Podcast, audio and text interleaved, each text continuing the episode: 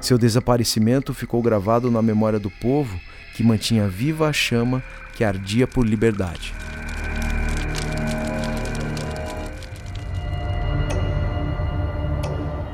Você tem medo de quê?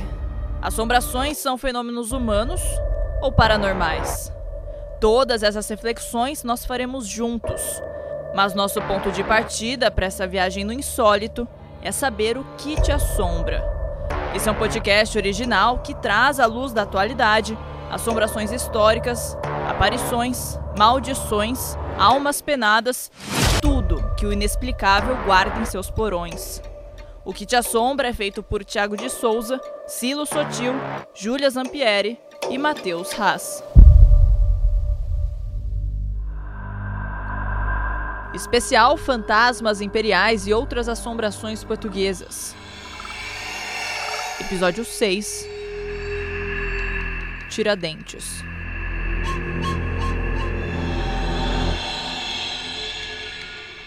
Fim de expediente para a maioria do contingente que cumpria o seu turno no imponente prédio da Assembleia Legislativa do Rio de Janeiro, e início da jornada para o zelador, acostumado a ouvir sons e avistar vultos a perambularem pelas madrugadas afora. Pelos longos corredores do prédio construído sobre a cadeia velha, é recorrente a sensação que percorre as espinhas e coloca os corpos em arrepio.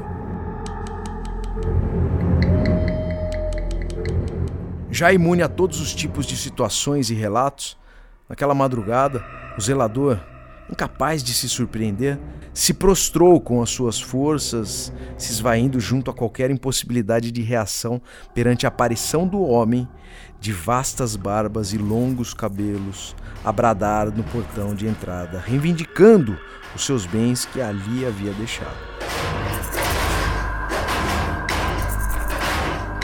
Ordenava que lhe abrisse o portão para recuperar o que lhe pertencia. Ouviu o barulho que a folga das dobradiças do pesado portão repercutia ao movimento das firmes mãos do homem que lhe bradava as ordens que se faziam ecoar pelo silêncio da madrugada. Assim como apareceu, se foi. Se fosse em qualquer outro lugar, se não soubesse das tantas histórias e relatos que por ali se faziam vivas, teria certeza de que era só um mendigo entorpecido pelas drogas e pela fome a disparar baboseiras infames. Não era o caso. Logo que avistou a figura, reconheceu o antigo morador das masmorras soterradas pelo prédio que agora se fazia imponente na Rua da Ajuda. Era também noite quando Joaquim José da Silva Xavier foi levado preso para a fortaleza na Ilha das Cobras e lá ficou incomunicável por quase três anos. Ouviu a sua sentença que culminou em sua morte ao pé do cadafalso. No grande espetáculo organizado, o único inconfidente condenado à morte é avistado ao longe, dependurado, inerte com seu corpo que balança a sorte da desfaçatez. Distante do fim da assombrosa sentença, lê-se o auto lavrado pelo desembargador. O réu, Joaquim José da Silva Xavier, foi levado ao lugar da forca levantada no campo de São Domingos e nela padeceu morte natural e lhe foi cortada a cabeça e o corpo dividido em quatro quartos. Seu corpo foi esquartejado no calabouço de onde hoje se encontra o Museu Histórico Nacional.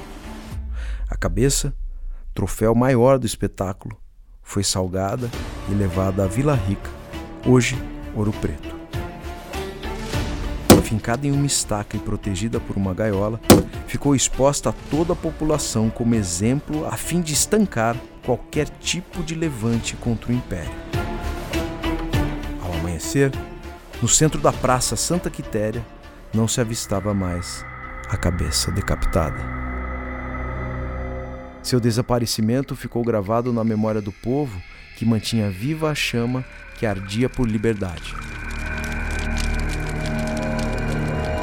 Assim como os monges de Montemor, que decapitaram os seus parentes, com o intuito de livrá-los da tortura que seria viver nas mãos de seres tão cruéis, óbvio, temendo a derrota na luta contra os mouros invasores, o povo de um Brasil, sobre a sombra do império, lutava contra os grilhões que gangrenavam suas almas.